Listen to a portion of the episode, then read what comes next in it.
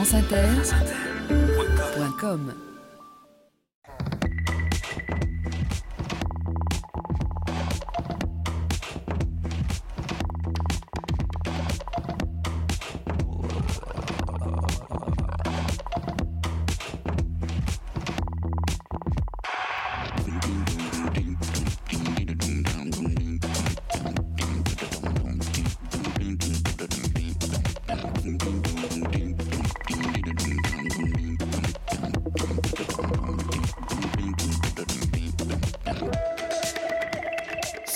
épaules de Darwin, Jean-Claude Amezen.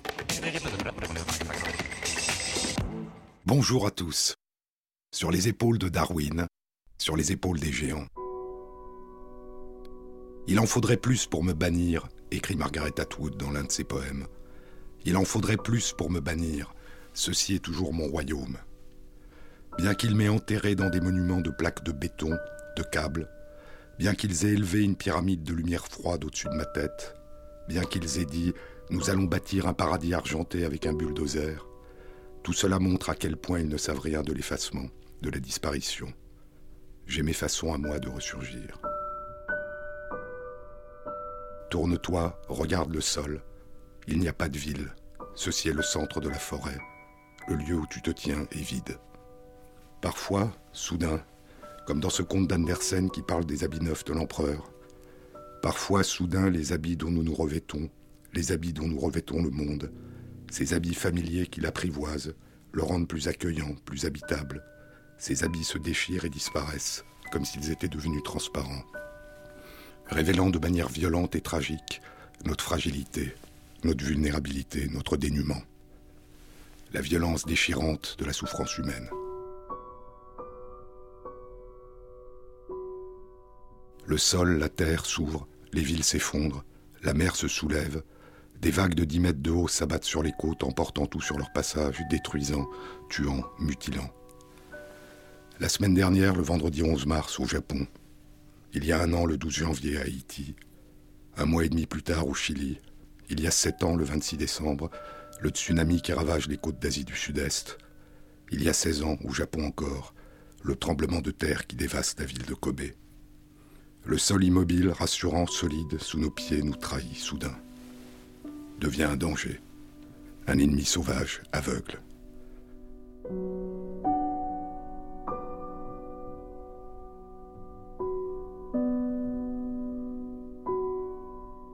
La terre, le symbole même de la solidité, a bougé sous nos pieds comme une fine croûte posée au-dessus d'un liquide, écrit le jeune Darwin, deux ans et demi après le début de son voyage autour du monde.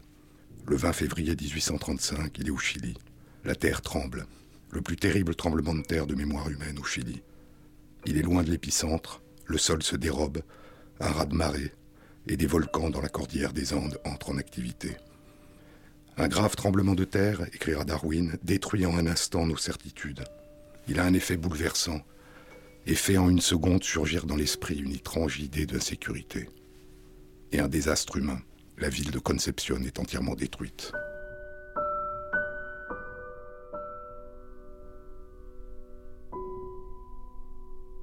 En 1883, un an après la mort de Darwin, son ami Thomas Henry Huxley prononce une conférence intitulée Évolution éthique. L'esprit humain, dit-il, se révolte devant l'indifférence morale de la nature. Je ne peux pas voir aussi banalement que d'autres, avait écrit Darwin, une évidence de dessein et de bienveillance dans la nature autour de nous. Il y a trop de souffrance dans le monde. La révolte de Thomas Henry Huxley devant l'indifférence morale de la nature n'était pas une révolte contre les catastrophes aveugles, mais contre leur capacité à causer la souffrance humaine. Beaucoup de séismes importants passent inaperçus lorsqu'ils frappent des régions inhabitées, écrivaient il y a six ans les organisateurs d'un débat sur les catastrophes naturelles, que commente le philosophe Jean-Pierre Dupuis dans l'un de ses livres, Petite métaphysique des tsunamis. Ce qui caractérise un risque aujourd'hui, au plan de son impact, poursuivent les organisateurs de la conférence, ce qui en fait une catastrophe, c'est bien l'exposition des êtres humains. Au point que l'une des conclusions de la décennie internationale pour la prévention des catastrophes naturelles, qui s'est achevée en 2000, a été de considérer qu'il ne fallait plus parler de catastrophes naturelles. Si l'aléa, le risque naturel existe, que l'on ne peut empêcher, c'est bien la vulnérabilité humaine, la vulnérabilité sociale, qui transforme le phénomène en catastrophe. Nous vivons dans un monde familier dont nous redécouvrons par intermittence la violence des soubresauts, des changements, des discontinuités d'une extrême brutalité, des catastrophes.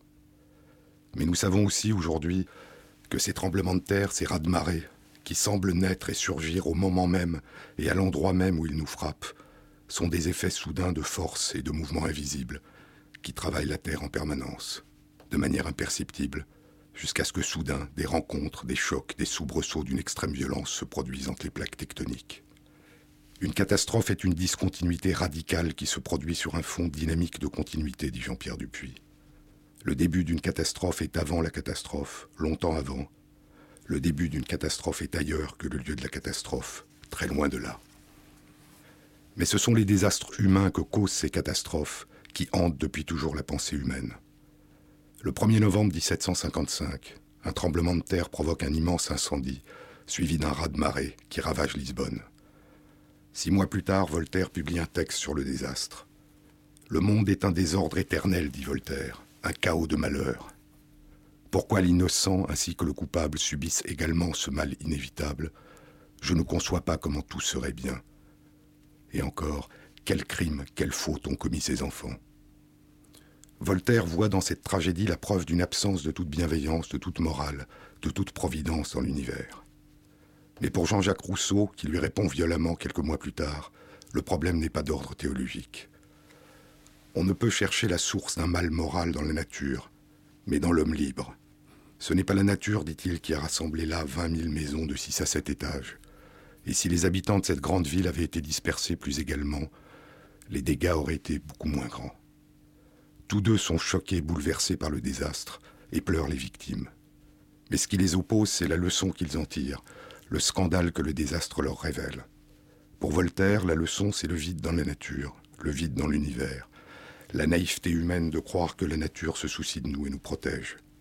Pour Rousseau, la leçon est ce que nous devons faire pour éviter les coups aveugles de la nature, la responsabilité humaine dans laquelle il voit une capacité de protection totale. Un siècle après le tremblement de terre de Lisbonne, Darwin exprimera la même forme de révolte que celle de Voltaire, devant l'immense répétition de destruction et de souffrance aveugle à l'œuvre dans le monde vivant, et dont il a découvert qu'elle était non seulement une conséquence de la vie, mais un des moteurs même de l'évolution de sa splendeur et de sa diversité. Et il partagera avec Rousseau une préoccupation pour la responsabilité morale humaine. Mais pas l'idée que cette responsabilité morale représenterait une forme de protection totale, pas l'idée de Rousseau que nous sommes responsables de nos malheurs. Ce que Darwin pense, c'est que nous avons une obligation, un devoir moral, de prévenir et de réparer là où nous en sommes capables les injustices, les inégalités, la vulnérabilité qui cause la souffrance humaine, et le devoir de ne pas ajouter notre violence à la violence aveugle de la nature.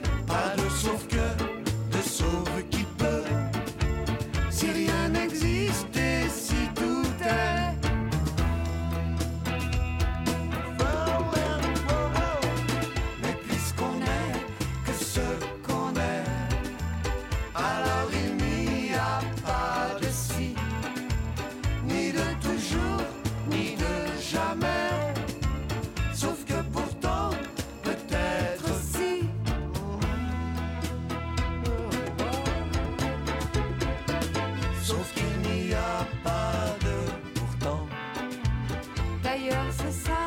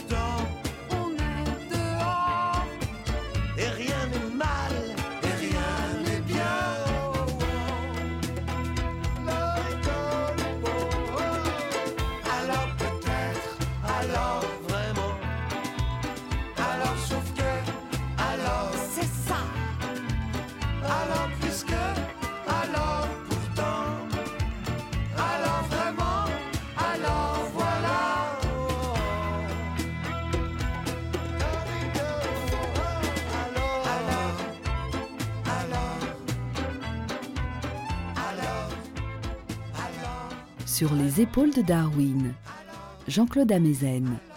Si l'aléa, le risque naturel existe, qu'on ne peut empêcher, c'est bien la vulnérabilité humaine, la vulnérabilité sociale qui transforme le phénomène en catastrophe.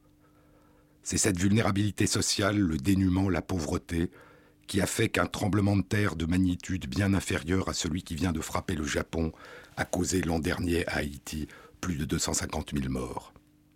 Mais c'est, de manière apparemment paradoxale, la richesse et le développement technologique qui causent aujourd'hui au Japon une autre forme de vulnérabilité, liée à la fragilité des centrales nucléaires face à un séisme de magnitude extrême. Au Japon, les habitations protègent, contrairement à celles d'Haïti qui tuent en s'effondrant. Au Japon, les communications, les services de secours, les systèmes de soins sauvent et soulagent. Mais les sources modernes d'énergie, les enceintes qui domestiquent la puissance des réactions nucléaires, se fissurent. L'improbable arrive régulièrement, et il est extrêmement peu réaliste de ne pas en tenir compte, disait Anna Arendt. Il nous faut partout prévenir la vulnérabilité humaine autant que nous le pouvons et secourir. Mais il nous faut aussi élargir notre aide, notre assistance, notre compassion, notre sentiment de responsabilité, par-delà les tragédies brutales causées par les catastrophes soudaines. Il y a autour de nous des tragédies quotidiennes silencieuses, des tsunamis silencieux, dit Jean-Pierre Dupuis.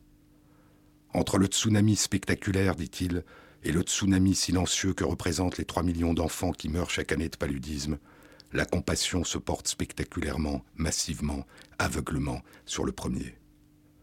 Il nous faut tout faire pour secourir les victimes des catastrophes que nous pouvons prévenir, comme les tremblements de terre, mais tout faire aussi pour prévenir les catastrophes quotidiennes que nous pouvons éviter. Nous demander pourquoi les 5000 enfants qui meurent chaque jour de pneumonie alors que nous avons les vaccins et les médicaments qui nous permettraient de les sauver, pourquoi les 5000 enfants et adultes qui meurent chaque jour de sida alors que nous avons les médicaments qui permettraient de les sauver, plus de 10 000 morts chaque jour, et si l'on rajoute les ravages quotidiens du paludisme et de la tuberculose, plus de 20 000 morts chaque jour de ces quatre fléaux, plus de 9 millions de morts chaque année de ces quatre fléaux. Pourquoi ces catastrophes quotidiennes, cette somme quotidienne de souffrance et de désastres, nous demeurent tellement invisibles, silencieuses?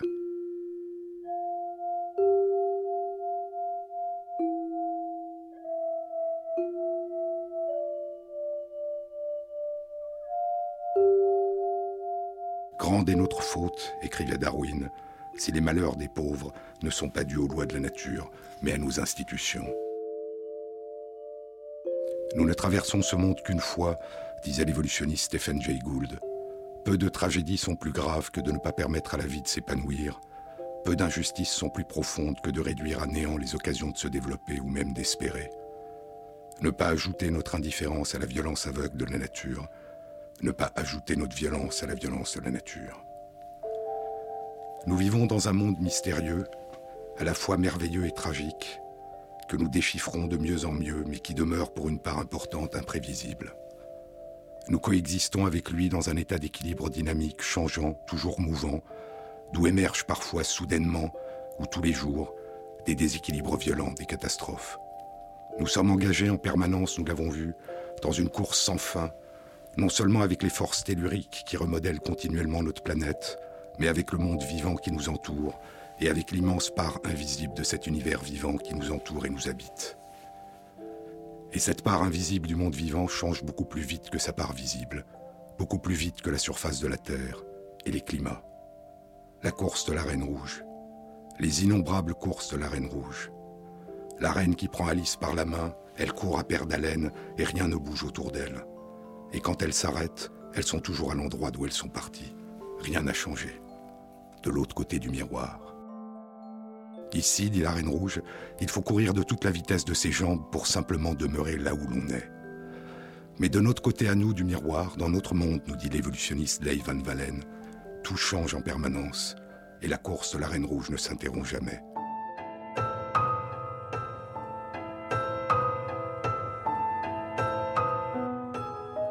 Tous ceux qui demeurent, tous ceux qui survivent et se propagent, se transforment, se métamorphosent, abandonnant sur le bord du chemin tant d'autres, dont les 20 000 personnes, enfants et adultes, qui meurent chaque jour de pneumonie, de sida, de paludisme, de tuberculose.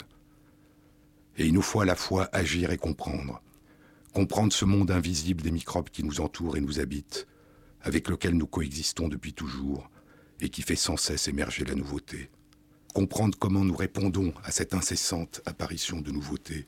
Comprendre ce que signifie pour nous courir dans la métaphore de la Reine Rouge. Il y a théoriquement plusieurs façons de courir de manière à demeurer là où l'on est et de coexister avec un monde perpétuellement changeant. L'une des façons les plus extraordinaires serait de pouvoir prédire l'avenir, comme la reine blanche que rencontre Alice, comme la reine blanche qui se souvient de l'avenir. Mais les pouvoirs de la reine blanche s'exercent de l'autre côté du miroir, et aussi dans nos récits fondateurs, dans nos mythes, dans nos légendes, d'innombrables incarnations de la reine blanche. Cassandre, la fille de Priam, le roi des Troyens, Cassandre, nous dit Homère dans l'Iliade, qui voit et décrit l'avenir et que personne ne croit ni n'écoute. Il y a l'oracle du temple de Delphes dans la Grèce antique, il y a les prophètes dans la Bible, il y a les augures qui lisent à Rome l'avenir dans le vol des oiseaux, il y a les astrologues qui lisent l'avenir dans les constellations. Mais dans l'univers vivant et dans nos corps, il n'y a pas de mémoire de ce qui adviendra demain. Il n'y a que la mémoire du passé et un extraordinaire pouvoir de faire naître au hasard la diversité, qui permet, en créant de l'imprévisible, d'avoir un jour la chance de pouvoir répondre à l'imprévisible. Il n'y a dans nos corps pour faire face à l'avenir que l'empreinte du passé et la roulette du hasard. C'est notre façon à nous de courir la course de la Reine Rouge, dans le tourbillon changeant de l'univers invisible des microbes.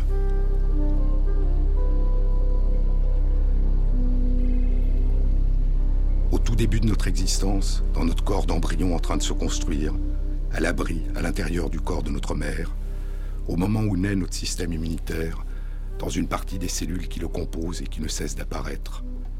Dans chacune de ces milliers de milliards de cellules émerge, nous l'avons vu, un phénomène de réarrangement, de réassociation, de recombinaison au hasard de certains de nos gènes, qui fait naître un extraordinaire degré de diversité. Un immense répertoire d'interactions possibles, de réponses possibles, avec des milliers de milliards de composants différents de notre environnement.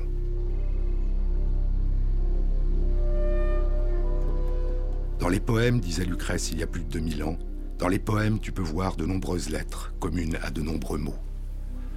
Et pourtant, ces vers, ces mots, est-ce qu'ils ne sont pas tous différents par leur sens et leur sonorité? Tel est le pouvoir des lettres quand seulement leur ordre est changé. Tel est le pouvoir de nos gènes quand seulement leur ordre est changé.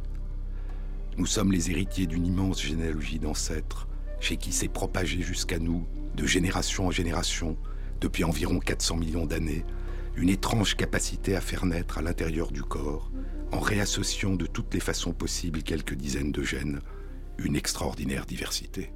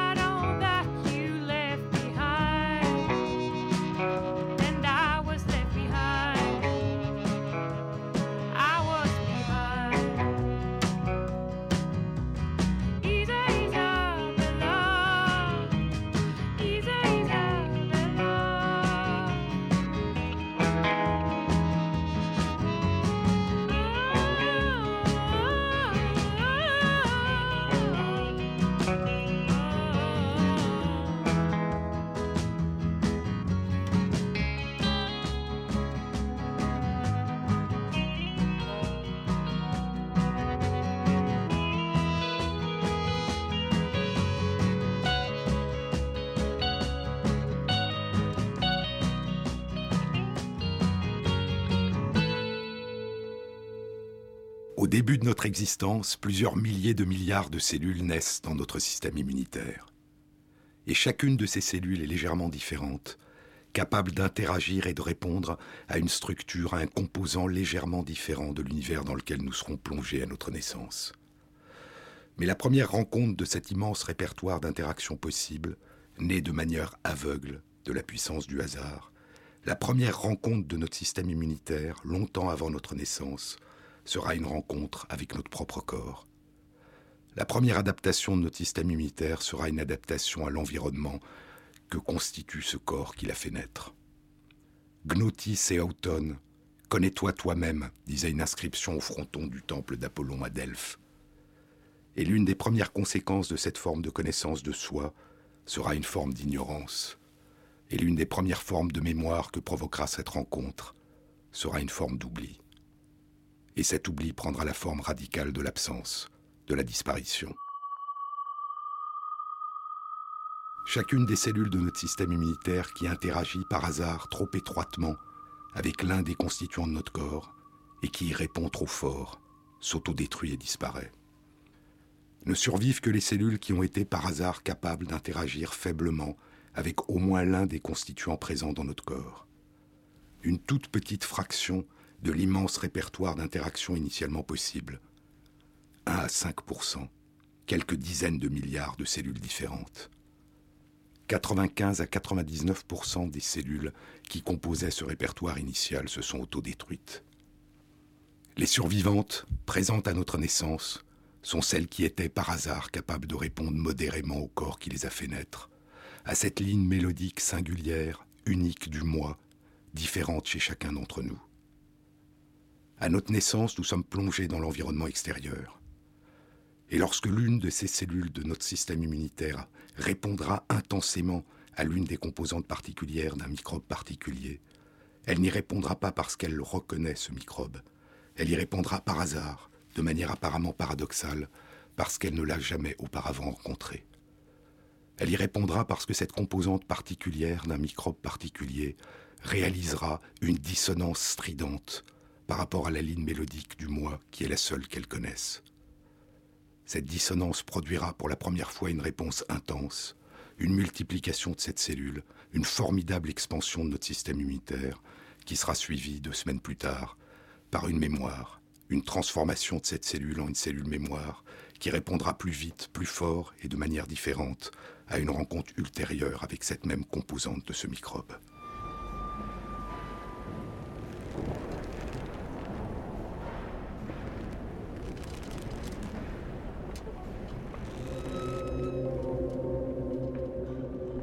Mais ce système immunitaire adaptatif à mémoire, qui a apparu et s'est propagé jusqu'à nous depuis environ 400 millions d'années, qui est apparu chez un lointain ancêtre commun aux poissons à mâchoires, comme les requins, aux reptiles, aux amphibiens, aux oiseaux et aux mammifères. Ce système immunitaire complexe, capable de construire en nous une mémoire de nos rencontres, est un colosse au pied d'argile. Il est capable de répondre à la moindre dissonance sur la ligne mélodique du moi, au moindre détail, ancien ou nouveau, mais n'a aucun moyen de distinguer à quel ensemble appartient ce détail. S'agit-il d'un détail d'un microbe, d'une bactérie, d'un virus, d'un parasite? S'agit-il d'un détail d'un pollen, d'un poil de chat, d'un médicament, d'un aliment, d'un composant de notre propre corps jusque-là caché ou qui a changé?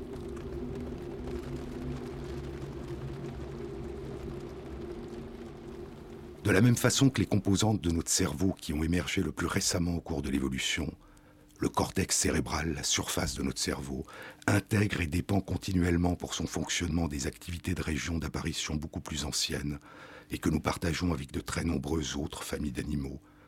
Les régions impliquées dans la régulation de notre respiration, dans la libération de nos hormones, dans la perception de nos sens et dans l'émergence de nos émotions. De même, la sophistication et la puissance de notre système immunitaire adaptatif à mémoire dépend continuellement de ces interactions avec une composante beaucoup plus ancienne et universelle de notre système immunitaire, le système immunitaire dit ancestral ou inné, apparu il y a probablement un milliard d'années et que nous partageons à des degrés divers avec tous les animaux et toutes les plantes.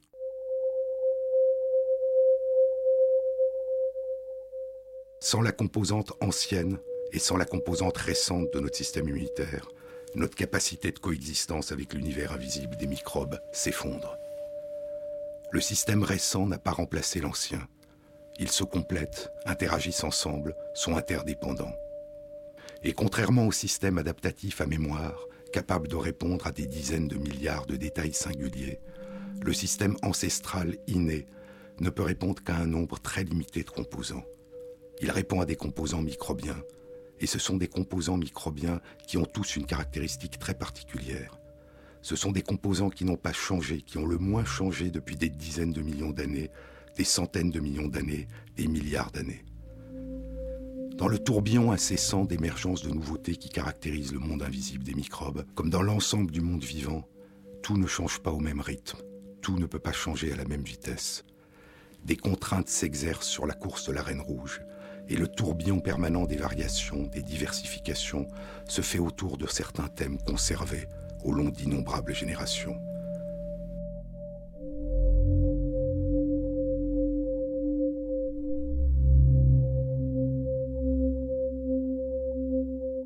Quoi de plus curieux, écrivait Darwin dans De l'origine des espèces, que le fait que la main d'un homme qui lui permet de saisir, la main d'une taupe qui lui permet de creuser, la patte d'un cheval, la nageoire d'un marsouin et l'aile d'une chauve-souris sont toutes construites sur le même motif, contiennent toutes les mêmes os dans les mêmes proportions respectives. Certaines contraintes héritées de nos ancêtres persistent longtemps, très longtemps.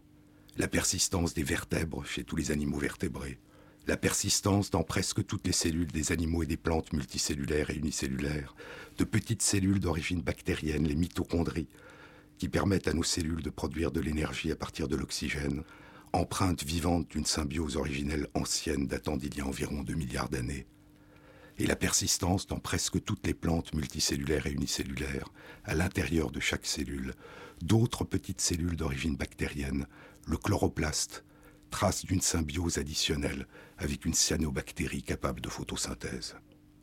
Et de la même manière, il y a certains composants chez les microbes, les bactéries, les virus, les parasites, qui peuvent difficilement varier sans provoquer la disparition du microbe. Tout change au cours de l'évolution, mais certaines composantes changent beaucoup plus rarement, beaucoup moins vite que la plupart des autres. Et c'est à ces composantes qui ne se sont pas ou peu modifiées depuis des centaines de millions d'années, depuis des milliards d'années, et qui sont donc celles qui ont le moins de probabilité de se modifier dans un avenir proche, que répond notre système immunitaire ancestral, inné. Là où notre système immunitaire récent, adaptatif à mémoire, répond détail nouveau, le système immunitaire ancestral répond microbe. Comme la vigie au sommet du mât du navire, qui crie terre parce que le relief de la terre est différent de celui des vagues, sans savoir quelle est la terre particulière qui se dessine au loin. No te va mi miaro to nase no te va miaro elo miaro e miaro to nase lo lo ya ova mi du elo no viva mia ilo va no viva do tone ase. E halolo no vigne no viva do to agbeyawo no viva do to agbeyawo no viva. Bien ilo agbele tekpo o bien ila bien ilo vivida. Na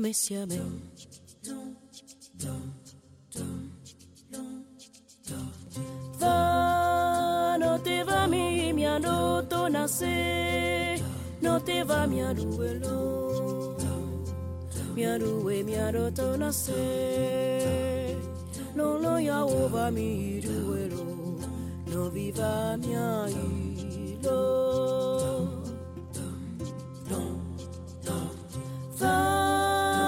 no viva do to ne hace e ano lo no viva no viva do to agbeyowo no viva do to agbeyowo no viva mian ilo agbele te gbowo yan ilo yan ilo vivida na mesiame no no va do no no ne ka no no no va do no no ne ka la pe ya me lo no vividi bien miano du se sende miano welo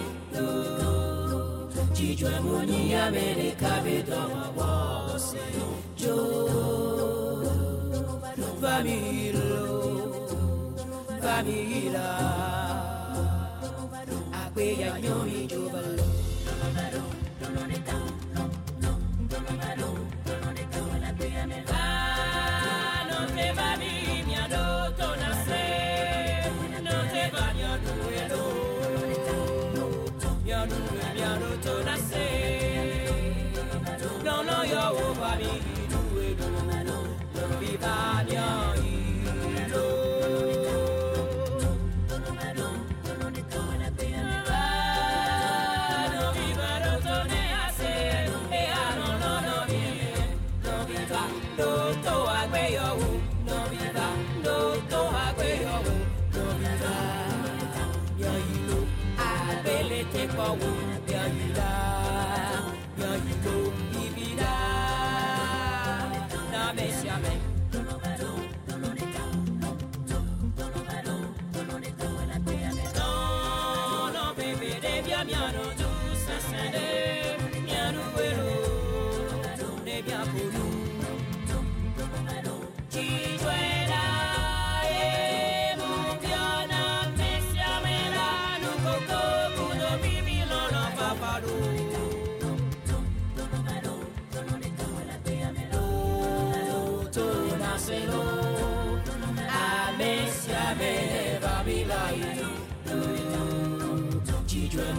kábèrè kábèdọ̀.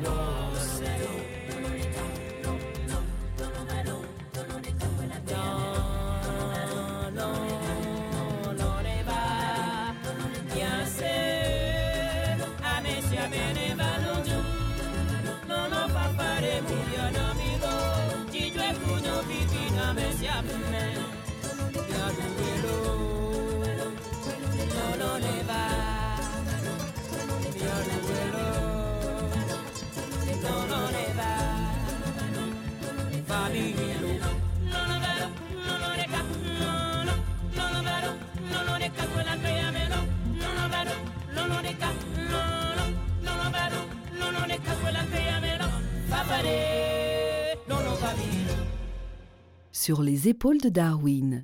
Nous sommes les descendants d'une immense lignée d'ancêtres dont le système immunitaire ancestral a eu par hasard la capacité de répondre à ce qui changeait le moins vite, à ce qui pouvait le moins changer parmi les innombrables constituants de l'univers des microbes. Et c'est cette mémoire ancienne dont nous héritons à chaque génération qui permet à notre système immunitaire ancestral inné de répondre bactéries ou virus ou parasites là où notre système immunitaire plus récent répondra à dissonance, détails nouveaux, sans pouvoir distinguer à quel ensemble appartient ce détail. Mais notre système immunitaire récent ne peut poursuivre sa réponse, développer sa puissance, s'il n'y a pas une réponse préalable du système ancestral. Et c'est là l'un des mécanismes essentiels qui évite habituellement, mais malheureusement pas toujours, le développement de réponses allergiques et inflammatoires aux innombrables composants non microbiens de notre environnement, et qui évite habituellement, malheureusement pas toujours, le développement de maladies auto-immunes, où c'est le système immunitaire qui agresse des composants de notre propre corps. Être vivant, c'est être fait de mémoire, dit l'écrivain Philippe Roth. Et nous héritons de nombreuses formes différentes de mémoire qui nous permettent de coexister avec l'univers invisible des microbes. Ces différentes mémoires reposent sur un ensemble de capacités à interagir avec des formes, les formes des constituants, des composants des microbes, et d'y répondre. Nous héritons d'une mémoire des formes des composants microbiens qui ont le moins varié depuis un milliard d'années, qui peuvent le moins varier. Nous héritons d'une mémoire des formes des composants bactériens qui nous permettent de tisser à notre naissance nos symbioses avec les bactéries qui nous sont indispensables. Nous héritons aussi de cette autre mémoire plus récente, cette capacité à construire au hasard un immense répertoire d'interactions avec des dizaines de milliards de formes possibles dont certaines ne sont encore jamais apparues, et qui nous permet de nous confronter à l'émergence de la nouveauté. Et nous héritons de cette capacité particulière de notre système immunitaire récent de faire naître au hasard de nos rencontres une mémoire individuelle, singulière, unique de nos microbes, qui nous permet de répondre plus vite et plus fort lors de nos rencontres ultérieures, nous adaptant de plus en plus étroitement à notre environnement microbien et nous transformant à mesure que nous avançons dans l'existence. Mais il y a d'autres mémoires encore. Il ne s'agit pas uniquement d'une mémoire des formes, il s'agit d'une mémoire temporelle, d'une mémoire du moment où cette rencontre a eu lieu, d'une mémoire de l'heure de la journée où cette rencontre a eu lieu et aura donc peut-être à nouveau lieu demain.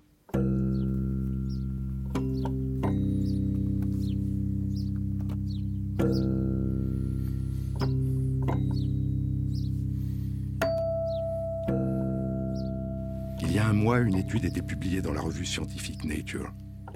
Elle concernait une petite plante à fleurs d'une trentaine de centimètres de hauteur, qui fait partie de la grande famille des choux, des radis, de la moutarde, du colza. Elle a été appelée Arabidopsis thaliana, ou plus communément l'arabette des dames. Son ADN a été séquencé il y a plus de dix ans et c'est l'une des plantes les plus étudiées en biologie. Comme toutes les plantes, elle possède un système immunitaire ancestral inné qui lui permet d'interagir et de répondre à l'univers microbien. Et comme toutes les plantes et tous les animaux, l'une des premières réponses à la pénétration d'un microbe qui l'envahit ressemble à une stratégie de la terre brûlée. Les cellules infectées, les cellules voisines, déclenchent, en réponse à la présence du microbe, leur autodestruction. Et un petit trou apparaît dans la feuille et prive le microbe des ressources qui lui sont nécessaires pour survivre et se propager. C'est une réponse qui a été nommée chez les plantes une réponse d'hypersensibilité, c'est une réponse efficace, protectrice vis-à-vis de tous les microbes chez qui n'est pas apparu un jour par hasard un mécanisme qui leur permet de bloquer le déclenchement de cette autodestruction. Cette réponse protectrice d'autodestruction, un corps qui se défend en se dérobant, s'accompagne de la libération de molécules qui augmentent la résistance des cellules des autres feuilles de la plante. Et dans certaines plantes, cette réponse va plus loin. Elle s'accompagne de la libération dans l'air de molécules qui déclencheront dans les plantes voisines la même réaction de défense. Les plantes engagent des dialogues, et certains de ces dialogues sont des réponses à la perception locale par une plante d'un constituant ancestral d'un microbe. Mais il y a plus. L'étude publiée il y a un mois concerne la réponse d'Arabidopsis à un petit parasite qui peut être dévastateur, le mildiou. Le mildiou produit ses spores durant la nuit et les dissémine à l'aube. Ce sont les spores qui infectent les plantes. Et c'est à l'aube que l'arabette fabrique les composants de son système immunitaire ancestral qui interagissent avec le mildiou et qui permettent à la plante d'y répondre et d'y résister. Et en l'absence même de mildiou, à chaque aube, chaque jour, l'arabette fabrique les composants qui permettront à ces cellules de s'autodétruire si survient le parasite.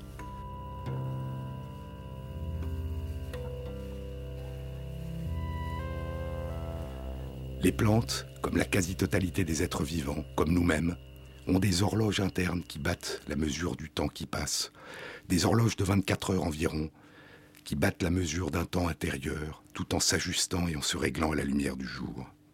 Et c'est le couplage de l'un des constituants de son horloge interne à son système immunitaire ancestral qui permet à la petite plante à fleurs d'inscrire sa capacité de réponse dans le temps, comme si elle anticipait au lever du soleil la rencontre avec le mildiou. Fabriquer ces éléments de défense durant toute la journée et toute la nuit dépense beaucoup d'énergie et freinerait la croissance de la plante. Le compromis qui a émergé de génération en génération est un compromis entre la croissance et la capacité de défense. La défense surgit à l'aube, à chaque aube, le moment où se sont jusque-là de génération en génération déroulées les rencontres et où la probabilité est toujours maximale aujourd'hui qu'elle ait lieu. Mais l'avenir est imprévisible et l'un des parasites mildiou peut demain, par hasard, changer son horaire de dissémination de ses spores. Et alors la course de la reine rouge reprendra. Ce pourra être un nouvel horaire qu'aucun mildiou n'a encore jusque-là utilisé, ou un retour à un horaire ancien, oublié. Il n'y a pas de mémoire sans oubli, Et quand ressurgit ce qui a été oublié, c'est comme si surgissait pour la première fois la plus radicale nouveauté. Quand le passé revient de façon imprévisible, dit Pascal Quignard, ce n'est pas le passé qui revient, c'est l'imprévisible.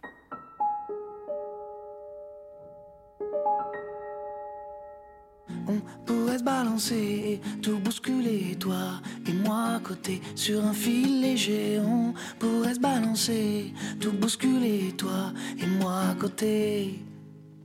D'ici, on voit tout petit, au-dessus de ce tapis gris. Sur un filin, sur un fil en nylon, au-dessus de ce confilon. Tous les deux dans le même pull, nos deux cœurs basculent. Beau mouvement de pendule. Comme de funambule. On prend du recul, on pourrait se balancer, tout bousculer, toi et moi à côté, sur un fil léger. On pourrait se balancer, tout bousculer, toi et moi à côté. Au pied de ce cocotier, y a plein de cruauté. Et toi, t'es grimpé avec ton collier en graines de dans ce cocon lié. On pourrait se balancer, tout bousculer, toi et moi côté sur un fil léger. On pourrait balancer, tout bousculer, toi et moi côté.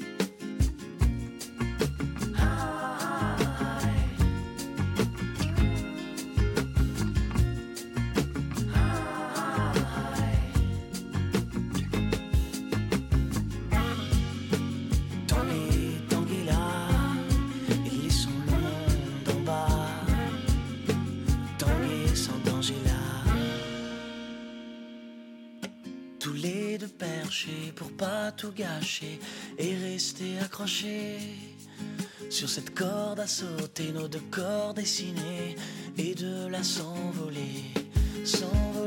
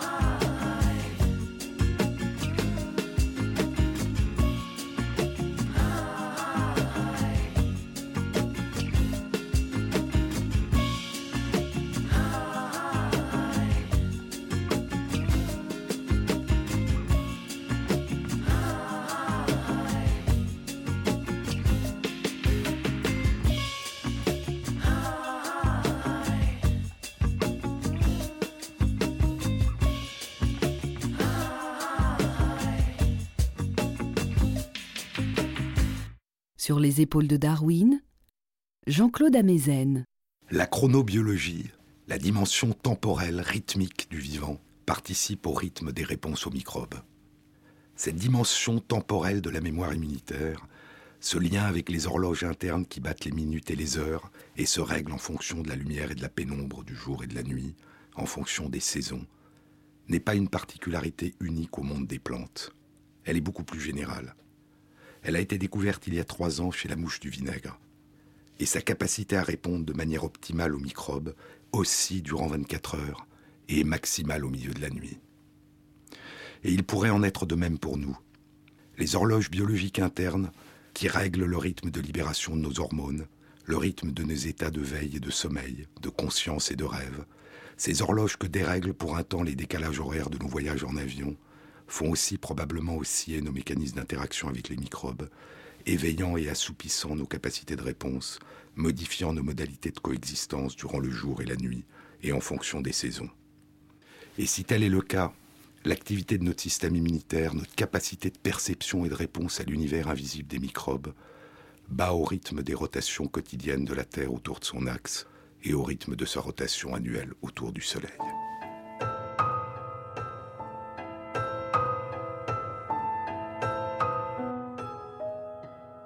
La part ancestrale innée de notre système immunitaire répond, nous l'avons vu, à la présence de composants ancestraux conservés des microbes, nous permettant de vivre en symbiose avec les bactéries qui coexistent avec nous et de répondre violemment aux bactéries, aux virus et aux parasites qui pénètrent à l'intérieur de notre corps. Mais si la capacité de répondre aux composants les plus anciens des microbes est la principale capacité de notre système immunitaire ancestral, elle n'est pas la seule.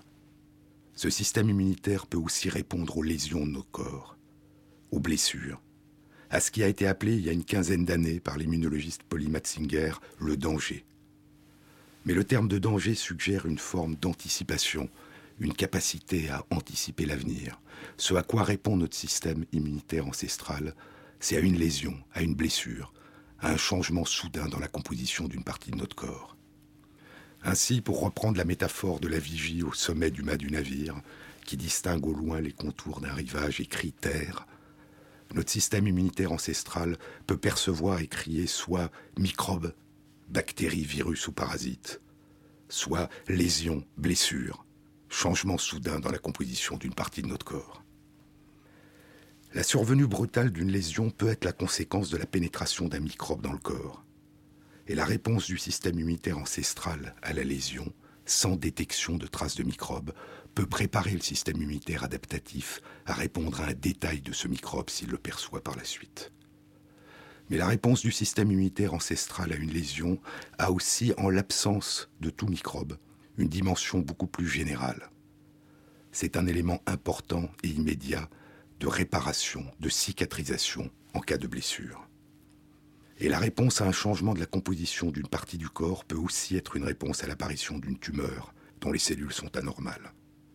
Et des travaux récents indiquent que notre système immunitaire joue un rôle crucial dans le contrôle de la croissance des tumeurs et complète de manière importante l'effet des chimiothérapies et des radiothérapies anticancéreuses. Mais comment notre système immunitaire ancestral perçoit-il une lésion, une blessure? La plupart des lésions, des blessures et des tumeurs causent des destructions brutales de nos cellules. Les phénomènes habituels quotidiens de mort cellulaire dans notre corps sont des phénomènes d'autodestruction au cours desquels les cellules se fragmentent, se morcellent, sans laisser échapper leur contenu à l'extérieur, et les cellules mourantes sont rapidement ingérées par les cellules voisines. Au contraire, en cas de lésion brutale, de blessure, des cellules explosent et libèrent à l'extérieur leur contenu. Et c'est à certains de ces composants internes, habituellement cachés à l'intérieur de nos cellules, à ce moi caché, cryptique, que répond notre système immunitaire ancestral. Cette réponse est le plus souvent réparatrice, protectrice, mais parfois, lorsque les lésions sont trop étendues, cette réponse trop violente peut être par elle-même destructrice et nous mettre en danger. C'est ce qui peut se produire lors des traumatismes importants, lors des fractures importantes de nos os, qui peuvent provoquer un choc. Et en l'absence de toute infection par des microbes, ce choc a les mêmes caractéristiques qu'un choc infectieux. La réponse de notre système immunitaire ancestral à des lésions massives ressemble à sa réponse à une infection massive. Mais s'agit-il véritablement d'une même réponse à deux formes différentes de perception? Des chirurgiens et des traumatologues américains et anglais se sont posé cette question et ont publié il y a moins d'un an le résultat de leurs recherches dans la revue Nature. Notre système immunitaire ancestral perçoit et répond à certaines séquences particulières de l'ADN des bactéries, qui sont communes à toutes les bactéries depuis très longtemps et sont absentes de l'ADN des animaux et des plantes. Ces chercheurs ont découvert que lorsque des lésions faisaient éclater nos cellules, elles libéraient à l'extérieur les descendants des bactéries qui les habitent, les petites mitochondries qui permettent à nos cellules de respirer et qui sont la trace vivante en nous d'une symbiose qui a eu lieu il y a environ 2 milliards d'années. Ces mitochondries, qui se multiplient habituellement à l'intérieur de nos cellules, ont un petit ADN contenant quelques gènes. Et cet ADN, d'origine bactérien, possède les séquences particulières aux bactéries. Et notre système immunitaire ancestral perçoit cet ADN de la même manière qu'il perçoit l'ADN des bactéries qui infectent notre corps, et y répond de la même façon. Parce que nos corps résultent d'une symbiose ancestrale, interagir avec l'extérieur et avec l'intérieur peut, pour partie, constituer deux variations sur un même thème. Le monde bactérien qui nous entoure est aussi celui qui nous a précédés et nous a il y a très longtemps donné naissance. Et ce qui a le moins varié dans cet univers invisible, au long de la course permanente de la Reine Rouge, et dont nous percevons les traces autour de nous, nous emportons aussi les traces en nous. Les autres font aussi partie de nous, non seulement au niveau de notre conscience, de notre vie mentale, de nos pensées, de nos rêves, mais aussi à un niveau beaucoup plus élémentaire, au plus profond de notre corps.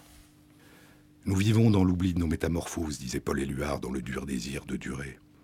Nous faisons partie d'un univers mystérieux, perpétuellement changeant, métamorphose permanente du vivant, de la surface de la Terre et des climats, métamorphose demeurée si longtemps ignorée de l'humanité et qui se révèle peu à peu à nous aujourd'hui. Et nous pouvons, nous devrions aujourd'hui inventer de nouvelles façons de cohabiter, de prendre place dans cet univers mystérieux, pour préserver au mieux pour tous les bienfaits qu'il nous procure, tout en nous protégeant tous au mieux de ces dangers.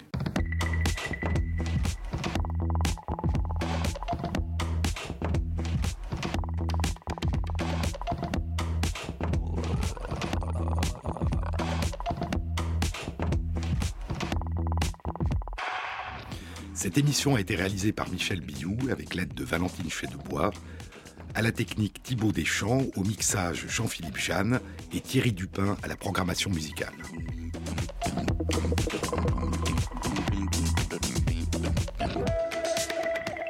Bon week-end à tous. À la semaine prochaine.